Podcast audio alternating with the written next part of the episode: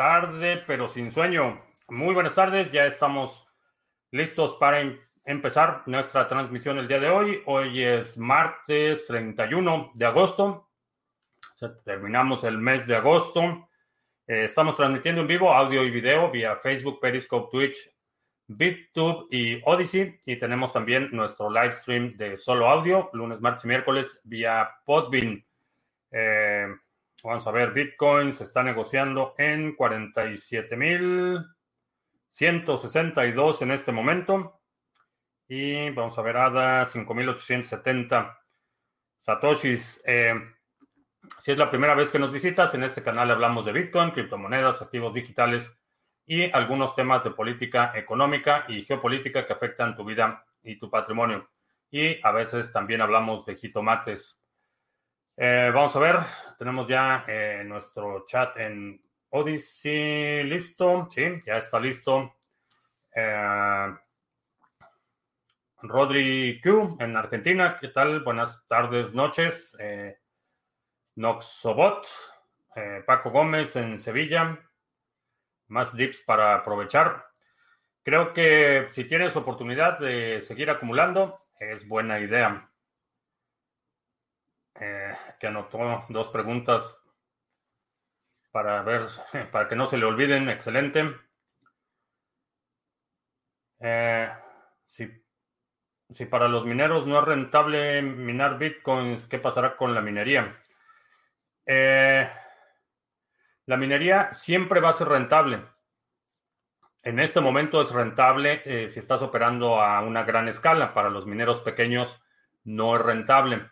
Si vamos a suponer que por cualquier motivo no fuera rentable minar a gran escala, eh, lo que va a suceder es que ese poder de minado va a ir pasándose a, a otros niveles. Eh, definitivamente el tema de la rentabilidad por el margen y el alto grado de comp competitividad en el sector de la minería está empujando a mucha innovación. Estamos viendo muchos proyectos que están eh, reutilizando energía o utilizando energía que de otra forma sería desperdiciada. Hay mucha innovación en términos de implementaciones, en términos de eficiencia en los equipos. Entonces hay un incentivo muy grande. Mientras haya un incentivo para minar, eh, va a ser rentable. A lo mejor no para los que es rentable hoy en día, sino para otro grupo o, a lo mejor otro perfil, pero no veo una instancia en la que eh, desaparezca el incentivo eh, para minar Bitcoin.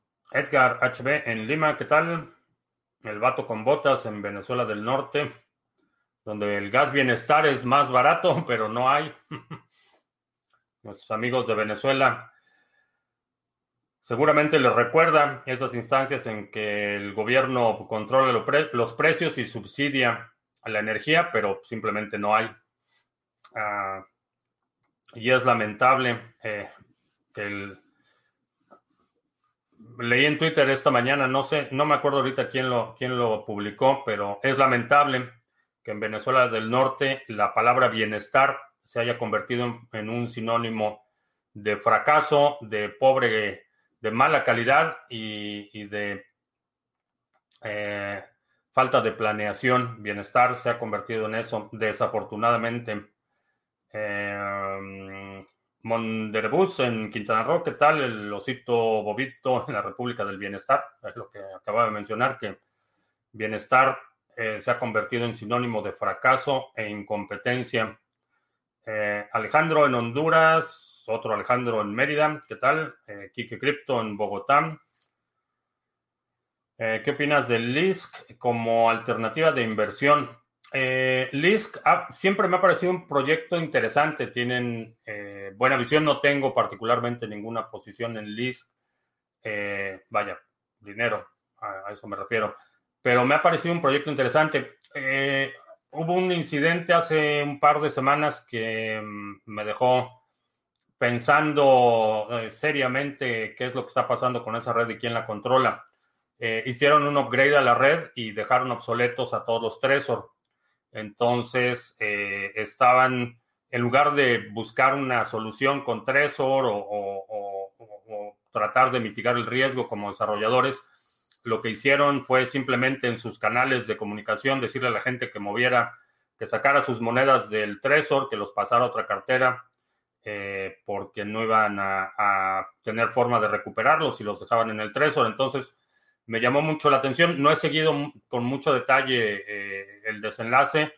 No sé si se acercaron a los desarrolladores de Trezor o a los fabricantes de Trezor para ver alguna solución o si se quedaron fondos eh, simplemente perdidos por gente que a lo mejor ha puesto dinero en un proyecto, pero no está tan involucrada al nivel de estar, eh, por ejemplo, en el Discord de los desarrolladores o estar siguiendo muy de cerca el desarrollo. Asumes que hay una, eh, sin una responsabilidad fiduciaria, porque los desarrolladores de un proyecto no, no tienen responsabilidad por tus fondos, pero, eh, y me refiero a responsabilidad legal, pero hay un, un eh, un elemento de obligación moral de los desarrolladores de procurar no causar daño a quienes han confiado en esos eh, proyectos. Por eso la, cuestión ética, aunque tan, aunque muy escasa, eh, para mí sigue siendo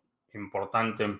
¿Puede un gobierno quemar dinero fiat utilizando la lógica de algunas criptos? ¿Y en qué resultaría eso? No exactamente quemar, pero muchos, muchos bancos centrales han implementado esa política que retiran circulante. Eh, esa es una, una de las herramientas que tienen los bancos centrales. No necesariamente lo destruyen o invalidan eh, ese, dinero, pero simplemente retiran circulante. Y eso lo hemos visto en, en instancias en las que la inflación está acelerándose, lo que hacen es retirar circulante para que la gente no tenga dinero. Pues básicamente una, una de las eh, herramientas que tienen los bancos centrales. Ah, Solana baja y vuelve a subir. Eh, sí. sí, son todas las criptomonedas, suben y bajan y suben y bajan. Eh, desafortunadamente, no hay forma de saber cuándo va a suceder una o cuándo va a suceder otra. Con un alto grado de certeza podemos estimar, podemos hacer ciertas proyecciones de cuál es la tendencia general, pero quien te diga que sabe exactamente cuándo va a subir y a cuánto, eh, muy probablemente te está engañando. Eh, ¿qué tal? Buenas tardes, noches. Carlos en Costa Rica. ¿Qué crees que sucede en los mercados cripto hasta septiembre, octubre, noviembre y diciembre? Eh, hay dos eventos que son muy importantes en el mes de, particularmente en septiembre, en siete días más. Eh, Bitcoin va a ser moneda de curso legal en El Salvador y por ende eh, va a ser una moneda de un Estado soberano. No tienen control sobre la moneda, pero es reconocida legalmente como moneda. Eso va a suceder el 7 de septiembre. El 12 de septiembre se activa en Mainnet Alonso, que es el upgrade que va a permitir hacer contratos inteligentes en Cardano. Y creo que hay, vamos con un buen impulso. Creo que vamos a cerrar el año con un mercado bastante abundante. abundante. Ah, lunático. Lea, ¿qué tal? Héctor Chávez en León. ¿Qué podría decirte de Dogecoin? Lo que te podría decir es que desde el punto de vista fundamental, eh, la principal fortaleza de Dogecoin es la lealtad de la comunidad que la respalda tienen una comunidad extremadamente leal, extremadamente comprometida. Desde el punto de vista técnico, realmente no ha, no ha tenido ninguna modificación, ninguna mejora a su código desde hace cuatro años. Eh, entonces, es útil tener Dogecoin, está listado en muchísimos exchanges, tiene muy buena liquidez, eh, tiene em, es muy fácil de utilizar, eh, se puede utilizar para muchas cosas, tiene un alto grado de utilidad. Desde el punto de vista especulativo, eh, siempre he dicho eh, que es buena idea tener algo de Dogecoin. No sería ni mi principal inversión ni mi moneda de reserva, pero siempre es buena idea tener algo de Dogecoin. En Colombia se pierden 20 millones de dólares en un contrato público para instalar Internet en escuelas públicas por mala gestión la ministra y el presidente la defiende. ¿Crees que ya no les importa la opinión pública ni moral? Eh, No, realmente no, y nunca les ha importado ese tipo de malversación de fondos, mal uso de fondos públicos, apropiación de fondos públicos. Eh, tiene una larga historia en la clase política, no solo en Latinoamérica, en muchos, en muchos lugares.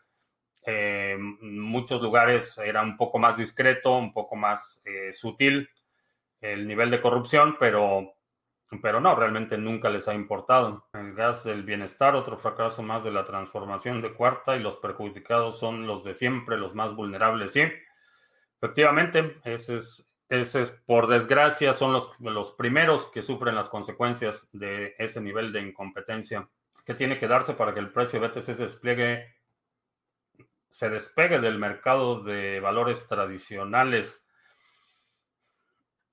Ah, hay momentos en los que eh, se mueven en direcciones distintas, no es una constante. Eh, ¿Qué tendría que suceder? Eh, tendría que ampliarse la aceptación de las criptomonedas y particularmente Bitcoin como moneda de, reserva. Creo que en la medida que empecemos a ver eso, vamos a ver no solo menos volatilidad, sino también una dirección mucho más consistente, menos dependiente de lo que suceda en los mercados. Ahora, siempre están vinculados porque el movimiento, vaya, el dinero nunca desaparece. El dinero se va moviendo de una clase de activos a otra. Entonces, cuando, cuando baja, baja uno, sube otro. Ese es inevitable. El, dinero no desaparece. Entonces, eh, vemos instancias en las que cuando el, el, mercado de valores empieza a tambalearse, vemos otras clases de activos que empiezan a moverse porque el, la masa de dinero no, no se evaporan.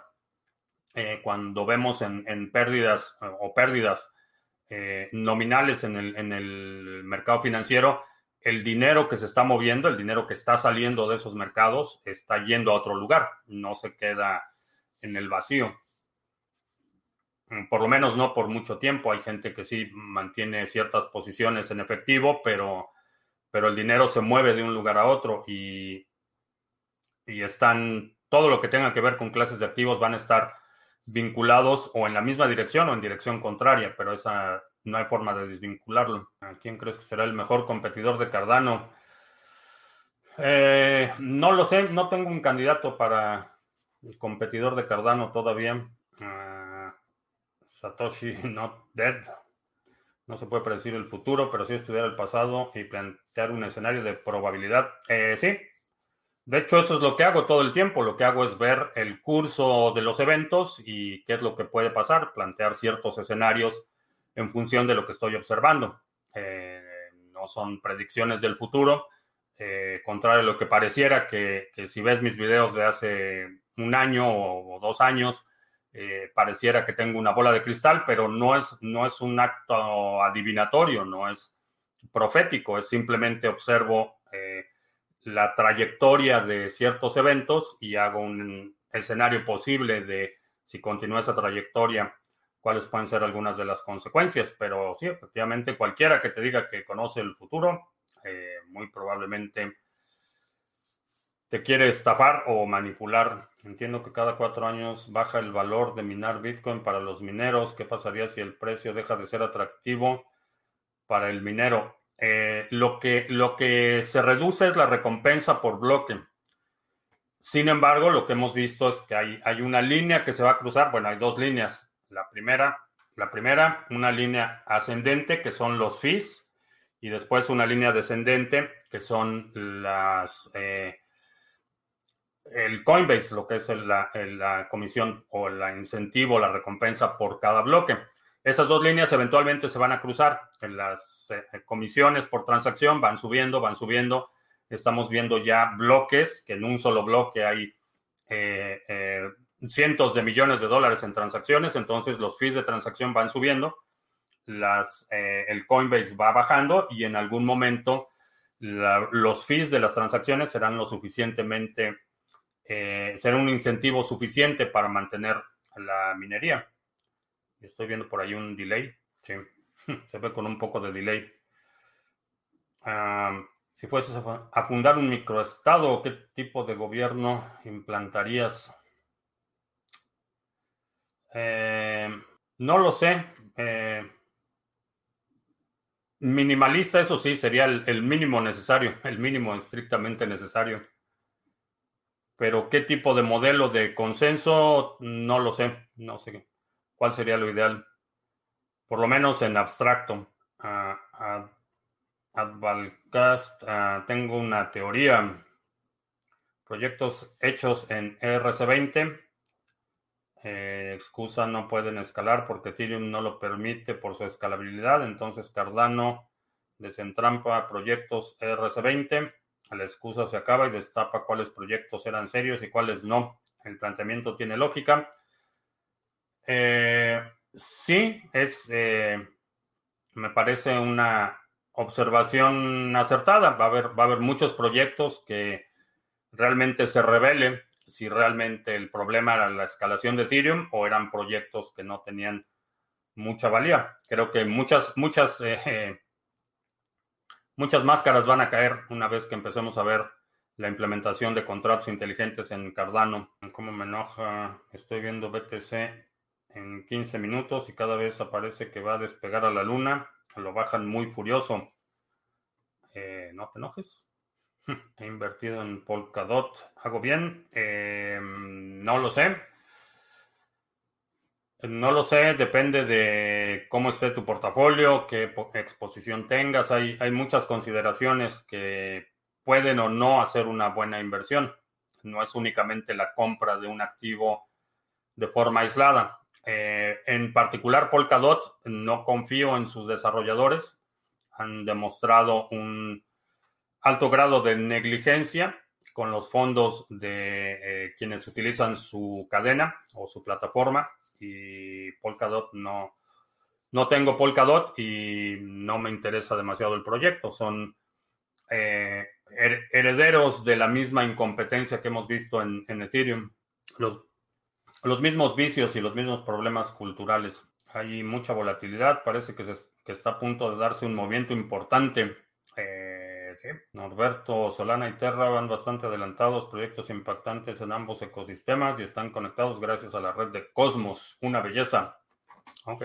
Ah, Mr. Revilla en Puerto Vallarta, ¿qué tal? ¿Cuáles son tus mejores gallinas en esta carrera de final de año? Eh, Satoshi es mi gallina predilecta. Uh, Whiskeyboard, tarde pero sin sueño, excelente. ¿Cómo se pudiese implementar blockchain en las elecciones?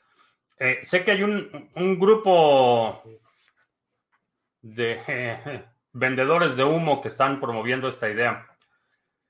Soy bastante escéptico en términos de la implementación de blockchain porque el problema de las elecciones poco tiene que ver con la tecnología. Mucho tiene que ver con vicios, eh, vicios de origen buena parte de la manipulación y de los problemas que, tiene, que tienen los sistemas de votación se dan meses antes de que los ciudadanos depositen su voto. Una vez que depositan su voto, que ejercen el voto, eh, quizá la parte que pudiera transparentarse más sería la parte del conteo, pero, pero no creo que el problema de las elecciones, la transparencia en las elecciones, no creo que sea un problema técnico, creo que es más bien un problema eh, político. Y mm, la manipulación, digo, puedes transparentar la parte de los resultados, pero eso no, eh, no significa que tengas elecciones transparentes. Eh, vemos muchas triquiñuelas que, se utilizan en los sistemas políticos, manipulación de candidaturas, intimidación de votantes, y un largo etcétera de trucos que tienen eh, los partidos políticos. Entonces, para mí el problema no es técnico, es un problema de voluntad política. Y aunque podría eh, utilizarse cierta tecnología para transparentar la parte del conteo y los resultados, eh, esa es la parte min, o es el, creo que es el menor de los problemas a la parte de los conteos. Uh, Pepón Gil, buenas tardes, noches. Hablando de ADA, estuve viendo algo de Sunday Swap, futuro exchange de ADA. Eh, sí, va a haber va a haber varios proyectos que te permitan hacer swaps de eh, tokens nativos. Eh, ¿Qué opino de SLP? Que habíamos quedado que no era San Luis Potosí, era la de.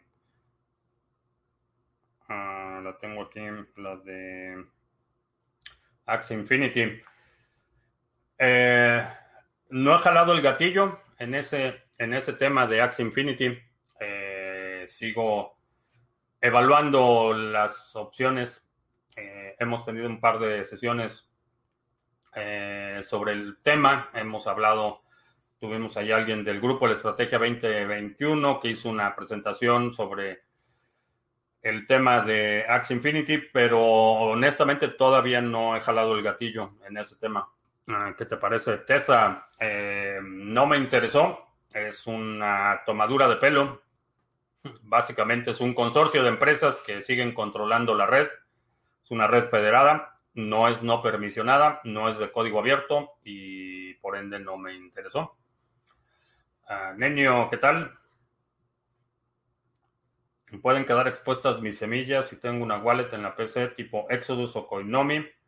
En caso de avería de la PC en el disco y debo llevar la PC al técnico para una reparación, ¿el técnico puede acceder a mis semillas? Sí.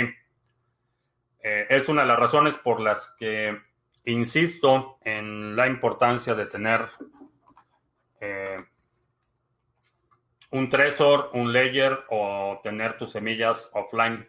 Creo que es, es extremadamente importante porque no solo el técnico, alguien remotamente puede acceder a tu computadora. Si no estás utilizando eh, protección antivirus, si no tienes, por ejemplo, una VPN o no tienes una eh, eh, protección, las, las, medidas básicas de protección, te expones a que alguien ya sea de forma remota o alguien localmente, puede ser un técnico que está reparando tu computadora o alguien que tiene acceso en tu oficina, sí, pueden desaparecer tus fondos. Que si ya hablamos de ICP, eh, otra mega estafa, lo de ICP, ha sido una tomadura de pelo.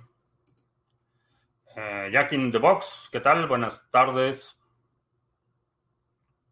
Solo en elecciones hacen como que les importa. Sí, otro de los vicios políticos. Esos no lo ves con un, como un competidor serio de Cardano. Eh, tiene potencial.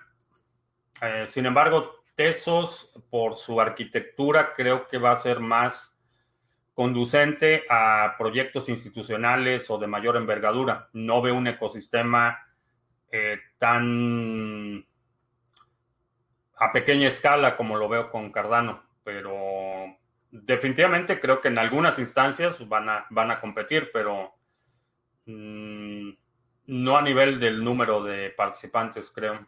Ah, ¿Nos puedes contar cómo conseguiste no depender de un jefe?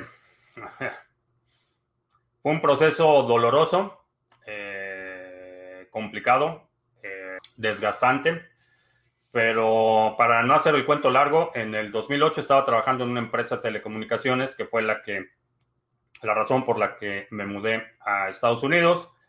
Eh, por mala administración, no fue un problema de la crisis del 2008, fueron una serie de malas decisiones que tomaron los dueños de la compañía, eh, se fue a pique. Eh, no ayudó, obviamente, la contracción del mercado en el 2008 y pues de la noche a la mañana me quedé, este, eh, me quedé volando. vaya, llegué un día a la oficina y no había oficina. Entonces, y me quedaron a deber un dineral y demás, pero mm, básicamente la, empecé con el dilema si me regreso a México, si me quedo aquí. Eh, no estaba evaluando oportunidades, estaba hablando con algunos contactos. Era el, el, acelere de la crisis del 2008, entonces muchos lugares estaban recortando personal, eh, no tenía acceso a, a, la documentación que acreditaba que había trabajado para esta empresa y demás, entonces la parte de buscar otro empleo era complicado. Entonces, eh, parte de la motivación de eh, que no me volviera a pasar y, la otra fueron circunstancias que me obligaron a, buscar otras alternativas. Eh, una de las primeras cosas que hice fue mitigar el riesgo, es decir, no depender de una sola fuente de ingresos. Entonces empecé a hacer todo tipo de proyectos y estaba haciendo cosas por todos lados y en todas direcciones y, y desde entonces, desde el 2008, he mantenido esa casi como política de operación profesional, no depender de una sola fuente de ingresos. Entonces, si tengo varios clientes y algún cliente se cierra o, simplemente no, no, continuamos con el proyecto, me despiden o lo que sea, a lo mejor pierdo el 25% o el 30% de mis ingresos, pero no lo pierdo todo como si tuviera un empleo.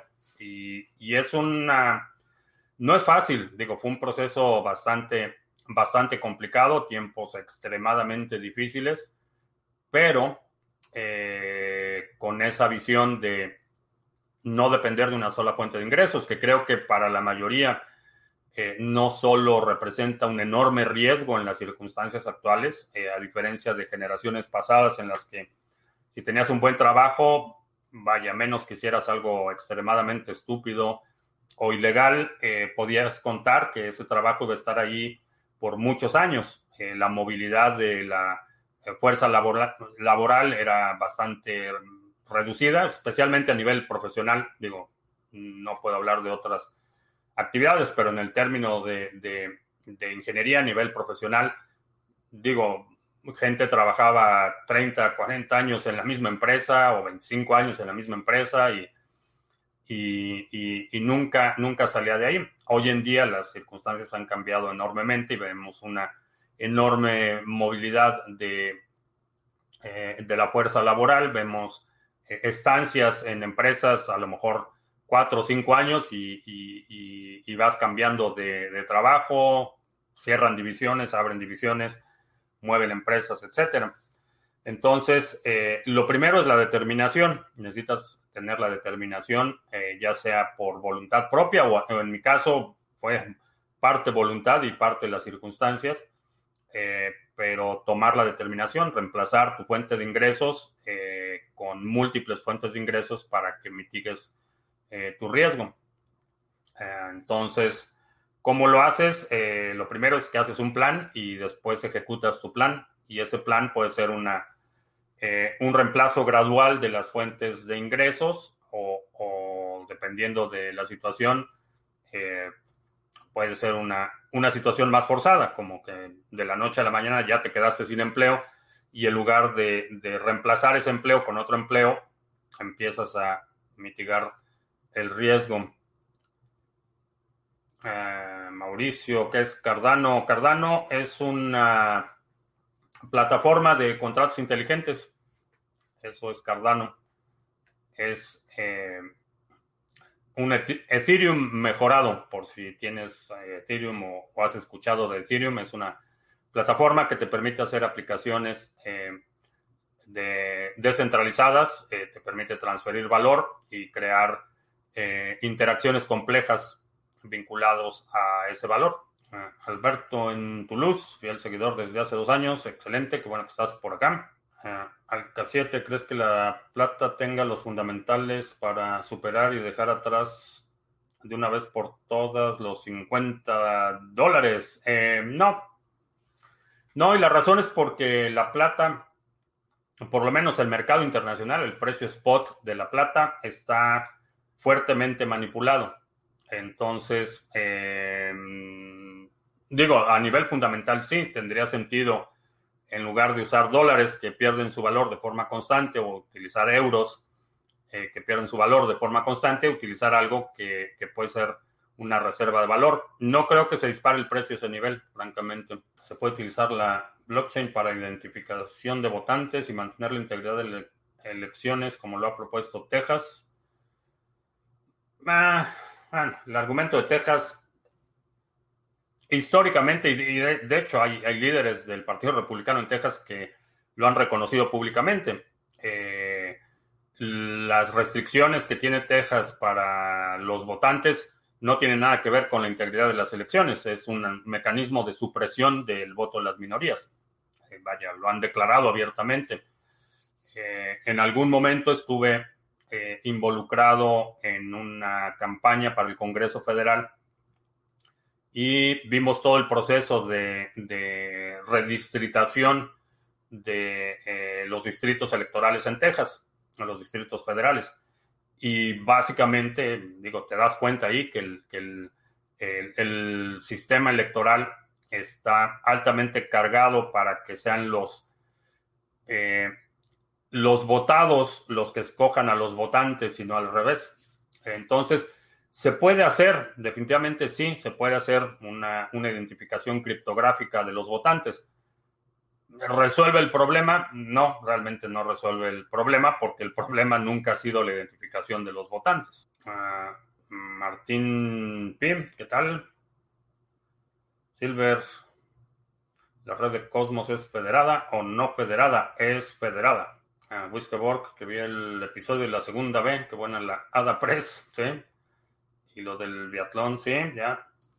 Ya me estoy preparando porque va a estar, va a estar pesado. ¿Sabes algo sobre BlockFi y Celsius para ganar intereses aportando liquidez con cantidades pequeñas? Eh, sí sé, lo que sé es que no les daría mi Bitcoin ni a Celsius ni a BlockFi. Eh, la primera razón es porque BlockFi ha estado aprovechando su, posición eh, dominante para ir recortando cada vez más las tasas de interés. Ahorita creo que el, el nuevo recorte que hicieron dejó la tasa en el, en el punto uno, una barbaridad así vamos a ver, BlockFi te da, eh,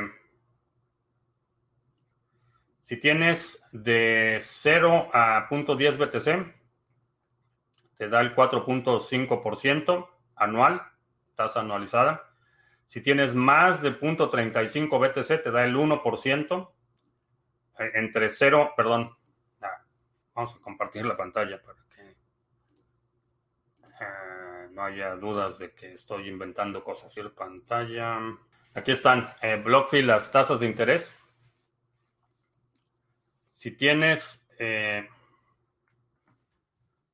0.01 BTC, te da el 4.5%. Si tienes 0.01 a 0.35, te da el 1%. Y si tienes más de 0.35, te da 0.01%. Honestamente, ninguna de estas me convence para ceder la custodia de mi Bitcoin. No sé, en USDT, Link y demás que, que dan, pero francamente esto es para dar risa. Punto 01. Eh, de ninguna manera. Ah, estoy compartiendo otra cosa. De ninguna manera se justifica para mí darles mi Bitcoin por esas tasas de interés. Porque siempre, siempre que estás hablando de recibir un interés por la custodia, estás cediendo la custodia, estás haciendo un depósito y estás cambiando Bitcoin que tienes por un pagaré. Es una promesa de pago de BlockFi o de Celsius diciendo que voy a tener tu Bitcoin, te voy a pagar un interés y si en el futuro quieres tu Bitcoin de regreso, te lo voy a dar. Honestamente, con esas tasas de interés, para mí no vale la pena esa promesa. Uh, Espinosa, Panamá posiblemente están por despedirme de mi empleo por compra de la empresa por otra empresa foránea. ¿Qué recomiendo realizar con la liquidación? Invertir en cripto para staking. Eh, eh, no sé, no sé en qué etapa de tu carrera estés. Eh, vaya, en términos si estás iniciando tu carrera, si estás a la mitad o ya estás más del lado de la salida. Pero sí, definitivamente algo, poner ese dinero en algo que te genere flujo efectivo. Ah, puede ser staking o puede ser otro tipo de, inversiones, pero privilegiar el flujo efectivo más que inversiones de apreciación. Ah, ¿Por qué ICP es una tomadura de pelo? Eh, primero, porque el circulante está altamente controlado por los fundadores. Segundo, porque la campaña de lanzamiento que hicieron fue un ejercicio de de marketing eh, comparable con proyectos tipo BitConnect, que son pseudo conferencias, pseudo expertos con credenciales no verificables, actores, de hecho, está confirmado que parte de los participantes de la campaña de lanzamiento son actores pagados. Eh, fue un ejercicio para engañar bobos, no hay otra, no hay otra, no lo puedo escribir de otra forma. El proyecto desde el punto de vista técnico no tiene absolutamente ningún valor, ningún mérito, ninguna innovación.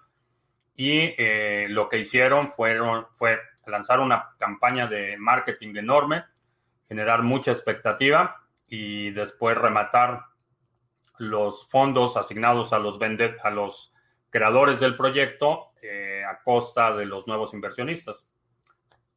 Eso fue lo que sucedió con ICP. ¿Crees que la movida de Sleepy Joe de, retirar las tropas es una, solo una, movida maestra para iniciar una guerra y caerle bombas a los terroristas? Eh, no, la parte de retirar las tropas, eso ya era un, un compromiso que la gente naranja ya había firmado eh, y se supone que la fecha del retiro era mayo. Eh, lo prolongaron y creo que, vaya, eso ya era un, un tratado bilateral firmado desde la administración anterior. No una movida magistral, eh, si, algo observamos fue un, una torpe, un torpe manejo desde el punto de vista logístico, estratégico y militar, una, un retiro, una retirada extremadamente torpe, mal planeada definitivamente sembraron semillas para futuros conflictos. Eso, eso sí me queda claro. Eh, no se ha acabado esta aberración de la lucha contra el terrorismo y lo que dejaron fueron semillas centradas, sembradas para futuros conflictos. Eh, no necesariamente una invasión como la que vimos en Afganistán, pero sí, definitivamente conflictos en el futuro y dejaron muchas semillas sembradas para eso. Ah, ¿Qué significa si una red es federada o no federada? Lo que significa es que hay un grupo limitado de validadores y esos validadores son conocidos y en general son votados por una entidad central. Eh, operan como una federación. A diferencia de una red no federada, por ejemplo, la red de Cardano, eh, tú ahorita puedes descargar el software, instalar el software y empezar a validar crear un pool o puedes crear tu cartera o puedes eh, crear un nodo completo. No necesitas pedirle permiso a nadie para participar en el consenso, que es la validación de los bloques. En el caso de redes federadas, necesitas que alguien te autorice. necesitas llenar una aplicación, por ejemplo, en la red de iOS eh, tenían, no recuerdo si 20 validadores o algo así esos 20 validadores eran conocidos y tenían que ser aprobados por la fundación Block One, la compañía que estaba detrás de iOS. Eh, eso es una red federada. Eh, por ejemplo, Liquid, el, el, instrumento de Blockstream, es también una red federada. Tienen un cierto número de validadores, esos validadores son entidades conocidas y no puede llegar alguien como hijo de vecino a poner un validador sin tener la autorización de la propia federación. Esa es la diferencia. En Texas lo que nos aterra es acabar como California. Pues te tengo malas noticias, ya Texas está bastante californicado. Ah, ¿Con cuánto por ciento de interés compartirías tu Bitcoin? ¿50% al año? Ah, no sé. Eh, honestamente no tengo ningún incentivo para, ceder la custodia de mi Bitcoin. Eh, no lo he considerado 50% eh, al año, quizá dependiendo un poco de las garantías, pudiera ser, quién, es, quién está asumiendo la responsabilidad y si tiene otros activos por los que los puedo demandar en una corte, etcétera. tendría que hacer muchas consideraciones, pero por principio de cuentas, habiendo tantas oportunidades para generar flujo efectivo, no veo ninguna razón para tener que ceder la custodia de nada a nadie. Eh, ¿Consideraste Panamá para emigrar? ¿Qué te detuvo? Eh, no he tenido ninguna necesidad de emigrar. Panamá es un, destino que me parece atractivo, pero no tengo por, por el momento ninguna necesidad o ninguna eh, urgencia para migrar. A veces creo que Ethereum es la testnet más grande que existe. Es como Microsoft. Siempre estás comprando betas. ¿Qué opino de BNB y su staking de BNB al 89%? No sé de dónde sacas ese 89%, no lo he visto. Pero BNB, en mi opinión, no tiene, fuera de Binance, si, si Binance no existiera, BNB no tendría ningún valor. Entonces, eh, no me convence. La única razón por la que tengo BNB es porque estoy esperando a que llegue a 800 dólares para poder comprarme mi rifle comunista con el dinero comunista. Pero fuera de eso, no le veo demasiado, demasiado valor o, no, no me parece lo suficientemente atractivo a individuo digital que ya está saliendo del horno lo comprometido. Sí, si me puedes dar fecha para preparar, mándame ahí un correo con la fecha estimada para preparar nuestro lado. Eh, ¿Qué futuro le veo a Cardano? ¿Seguirá subiendo? Creo que sí. De hecho, en, en Cardano tengo invertido en infraestructura, opero el pool, que por cierto ahorita vamos a hacer anuncios, opero un pool de staking en Cardano, estamos desarrollando algunos proyectos para la red. Eh, creo que tiene mucho potencial. ¿Crees que Estados Unidos con su gran industria armamentista realmente sobreviviría, sobreviva una utopía? No sé qué te refieres con sobrevivir una utopía. Eh, si por utopía te refieres a un escenario en el que nadie tiene armas de fuego, eh, no. No veo ese escenario, por lo menos en lo que me resta de vida. ¿Cuál es el riesgo de tener interés sobre tu Bitcoin en Waves Exchange si se supone que es descentralizado? Eh, el tema de la custodia, cuando lo pones para que te paguen interés, lo estás cediendo el control a un contrato es descentralizado, eh, no hay una contraparte directa, pero y tiene un menor riesgo. Pero aún así, la parte de la custodia, si hay alguien más que puede obtener ese Bitcoin sin mi autorización, mm, no me convence. es bueno minar BTC si pago muy poco en energía o nada. El problema es que son muy pocos equipos. Eh, bueno, si no pagas nada, espero que no estés hablando de robarte electricidad eh, porque en la mayoría de los países va a ser ilegal, no tanto, vaya, no tanto la, eh, el acto de minar, sino el robarse la electricidad es lo que es ilegal. Ah, ¿Qué es eso del rifle comunista? Es un, un AK-47. Eso es un rifle comunista. Ah, vamos a hacer anuncios a propósito de Cardano, no de comunistas, de Cardano. Si tienes ADA y lo quieres poner a trabajar, ahí está el pool Sarga, eh, es el pool oficial del canal. Tenemos 30.6 eh, en millones de ADA en stake activo y 3.782 delegadores. Este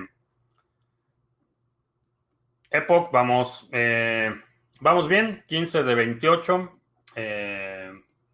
¿Cuándo se acaba el Epoch? Vamos a ver rápidamente bueno, no resultó tan rápidamente. Eh, septiembre 2, que es el ¿qué, viernes. Creo que sí es el viernes. ¿O el jueves? No sé. A ver, vamos a ver rápidamente. Septiembre, cuando es 3, el viernes. Septiembre 2, el jueves. El jueves se acaba el Epoch. O sea, todavía quedan dos días y vamos en 15 bloques de 28. Así es que si tienes ADA y lo quieres poner a trabajar, quieres recibir recompensas sin perder la custodia, que como mencionaba hace un minuto es bastante importante para mí. Sin perder la custodia, recibes recompensas por tus eh, tokens participando con el pool Sarga. También en la red de Waves tenemos el pool Sarga. Aquí tenemos un nuevo bloque firmado el día de hoy. Excelente. Eh, tenemos 10.721 en stake activo, 103 delegadores y hoy firmamos un nuevo bloque en la red de Waves. Mismo caso, no pierdes la custodia de tus fondos y recibes una participación por los bloques que vamos firmando. En la red de Hive tenemos la cuenta Votame, que es una cuenta de curación de contenido, que no es otra cosa que votar por contenido de usuarios. Muchos de esos usuarios son usuarios también de o miembros de la comunidad de Criptomonedas TV. Entonces votamos por sus posts en Hype, eh, recibimos recompensas por esa actividad esas recompensas las repartimos con los delegadores. Y ahí está la cuenta Vótame en la red de Hype. También eh, NordVPN, una herramienta importante para quienes estamos en el mundo de las criptomonedas, eh, te ayuda a proteger tu privacidad mientras estás navegando, te permite limitar la actividad de eh, espías y eh, adware, intrusiones y captura de paquetes. puedes seleccionar distintos puntos de conexión. Entonces te permite minimizar la vigilancia no deseada de actores hostiles. Así es que NordVPN es un servicio que he estado utilizando ya desde hace mucho tiempo, que he estado recomendando ya desde hace tiempo y ahora ya somos parte del programa de afiliados. Si utilizas el enlace que aparece en la pantalla en este momento, está también en la descripción del video o en la descripción del podcast. Si nos estás escuchando en la versión podcast, ahí está abajo el enlace. Eh, con el cupón CMTV te va a dar la mejor oferta disponible en ese momento. Y ya, esos son los anuncios. Ya están ahí los estafadores diciendo que vamos a regalar criptomonedas. No regalamos criptomonedas. Eh, no caigas en la estafa. Utilizan sin autorización el nombre de Criptomonedas TV. Si les mandas eh, Bitcoin o Ethereum o cualquier moneda a la dirección que aparece ahí, dile adiós a tus criptomonedas. Voy a migrar Café Coin a la red de Cardano. A lo mejor sí, a lo mejor sí hacemos nuestro Café Coin en Cardano. ¿Qué nodo de cripto recomiendas montar para que una persona pueda ganar unos dos mil dólares mensuales? Eh, eso no lo vas a ganar. Bueno, puedes o no ganarlo con un nodo. Eh, si vas a, asumo que estás hablando de proof of stake, eso va a depender del capital que tengas. Eh, en muchísimas puedes ganar dos mil dólares mensuales si tienes el capital suficiente para cubrir.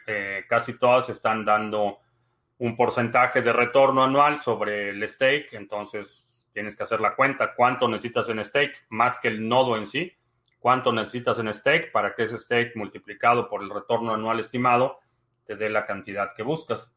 ¿Para que vienen y caramelos regalan? Eh, te mandaría unos caramelos, pero no tengo tu dirección. Parece que Bitcoin está actuando como un gran muro de protección que está haciendo posible el desarrollo de proyectos en el ecosistema cripto y fortaleciendo el mismo. Sí, dinero soberano. Eh, lo he mencionado y por ahí alguien preguntaba hace un momento que por qué no había migrado a Panamá o que me había impedido migrar a Panamá.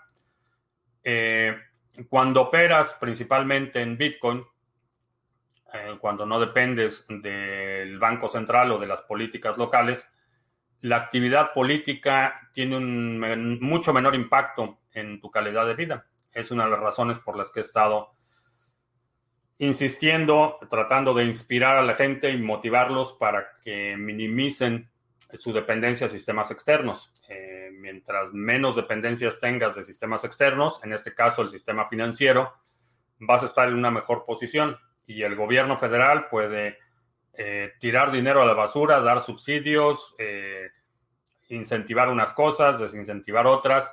El impacto que va a tener en tu vida diaria, mientras menos dependiente seas de esos sistemas externos, va a ser marginal. Honestamente,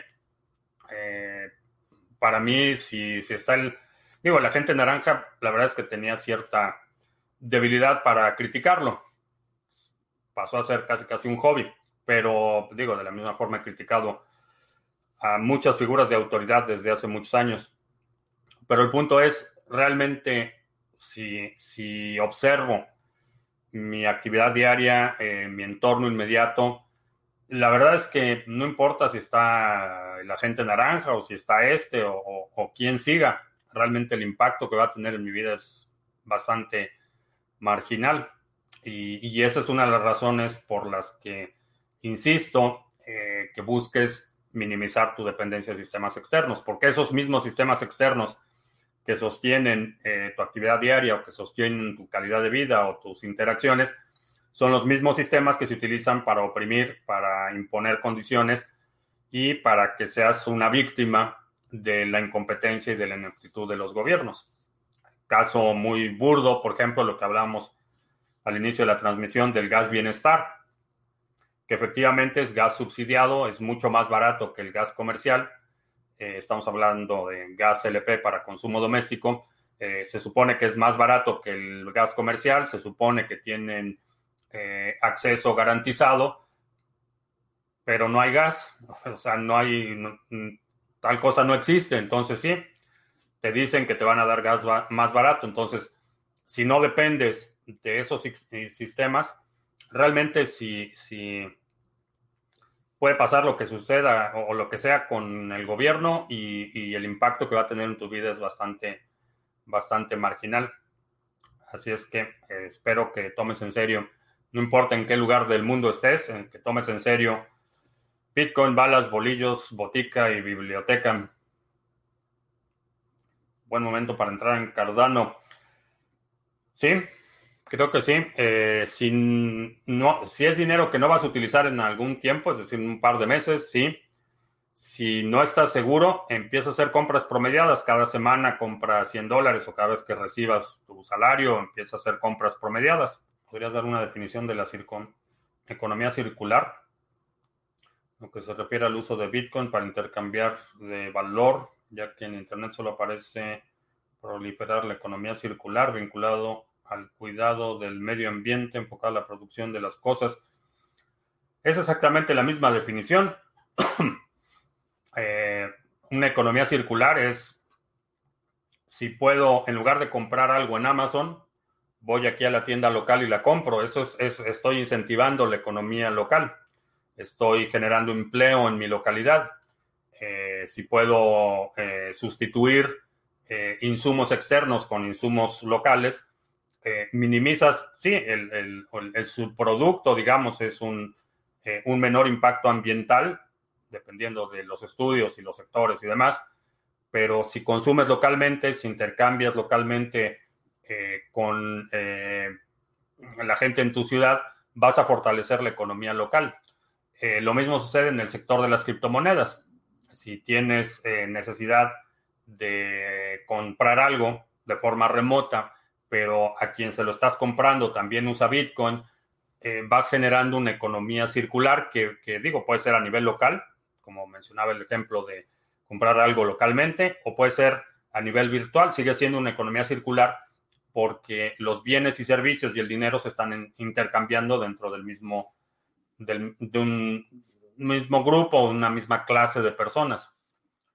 Eh, entonces, sí, no hay ninguna mención a la economía circular, por ejemplo, en ciudades, comunidades inmigrantes. Las comunidades inmigrantes son el ejemplo vivo de lo que estoy hablando de las economías circulares. Lo ves en, cualquier lugar donde hay migrantes, vas a ver que está la tienda de, abarrotes con sus ingredientes eh, locales o, tradicionales. Están, eh, empiezan a generar el, el restaurancito, la, la tienda de artesanías y empieza a haber una economía en la que los inmigrantes van a los negocios y consumen de otros inmigrantes. Ese es el, el, el, mejor ejemplo histórico que tenemos de economías circulares. Eh, llega alguien a, una nueva ciudad y, y, se conecta, entonces va con, para el envío de dinero, va con a la tienda de la señora X, y luego para este, el teléfono lo tiene en la tienda de la señora Y. Entonces empieza a haber ese intercambio de dinero dentro de la comunidad inmigrante. Eso es eh, un ejemplo clásico y, es por eso que con el paso del tiempo empiezas a ver sectores completos eh, que son el, el barrio latino, se convierte en una economía circular donde la gente que trabaja va y se gasta su dinero ahí con los negocios de otros inmigrantes y ese es un ejemplo de economía circular. Fury, ¿cómo lo puedo utilizar en USA y se puede con VPN? No aceptan, las políticas no aceptan usuarios en Estados Unidos. ¿Lo puedes utilizar con una VPN? Sí, lo puedes acceder con la salvedad de que si por alguna razón te identifican o algo sucede, eh, te pueden bloquear la cuenta y si te regresan tus fondos o no te lo regresan o cómo te lo regresan, eso no hay ninguna garantía. Entonces, eh, si lo vas a hacer, digo, simplemente ten eh, que seas consciente de que estás incurriendo en un riesgo y que estás actuando contraviniendo los términos y condiciones de uso. Dicho esto, de que se puede, sí, sí se puede. ¿Cuál es el punto de equilibrio en LEN para préstamos para depositar más BTC como garantía. Necesitas mantener el 50% de garantía. Eh, vamos a suponer que si pides mil dólares, necesitas tener depositado el equivalente a dos mil dólares en Bitcoin. Si hay un movimiento de precio a la baja, te van a pedir que complementes ese depósito para mantener el nivel de eh, la misma proporción de 50%. ¿Qué opinas de la renta universal básica? de un proyecto que se tiene en relación a la idea eh, que se llama Proof of Humanity. Ah, no lo sé. Creo que definitivamente el problema de gente que se queda obsoleta y que ya no va a ser, eh, que no va a tener habilidades o nada que contribuir a la economía, eh, es una realidad y es una realidad que se está acelerando. Eh, y necesitamos resolver el problema. ¿Qué va a pasar con esa gente que no va a tener los medios, los conocimientos o la preparación para poder contribuir a la economía? Es una, un, un problema real. La situación con la renta universal básica es que quien controle la renta universal básica va a controlar a la población y eso me parece problemático. Eh, lo hemos visto en, en, las hordas de votantes bolivarianos que, que van a votar por, por, el régimen porque no les queda de otra y lo hemos visto en Cuba donde las elecciones, cuando hay elecciones locales, las ganan con el 99.9% porque pues cuando controlan el 100% de tus ingresos, cuando eres totalmente dependiente, pues vas a hacer lo que te digan que hagas. Entonces, quien controla, eh, quien controla la, la, tesorería de la renta universal básica va a controlar a la población. Y eso me parece bastante problemático. Pero definitivamente sí necesitamos eh, discutir una solución al problema de la obsolescencia de la eh, labor humana más trivial. Y con eso terminamos. Te recuerdo que estamos en vivo lunes, miércoles y viernes, 2 de la tarde, martes, jueves, 7 de la noche. Si no te has suscrito al canal, suscríbete, dale like, share, todo eso. Eh, los domingos publicamos eh, nuestro resumen semanal. Si hay algún segmento de la transmisión de hoy que quieras sugerir para el próximo resumen semanal, deja un comentario aquí abajo con la marca de tiempo para considerarlo. Y creo que ya. Por mi parte es todo. Ah, antes de que me vaya. Eh, me habían pedido un descuento para los seminarios, 25% de descuento utilizando este cupón en todos los seminarios de Criptomonedas TV. Es válido hasta el próximo domingo. Así es que aprovecha si hay algún seminario que quieras tomar. Tenemos seminarios de trading, de seguridad, de estrategias, eh, flujo efectivo, etcétera. Así es que checa los seminarios en la página de Criptomonedas TV. Y si quieres aprovechar, aquí está 25% menos, fin de verano, eh, descuento. Y ya, eso es todo. Ahora sí, por mi parte es todo. Gracias y hasta la próxima.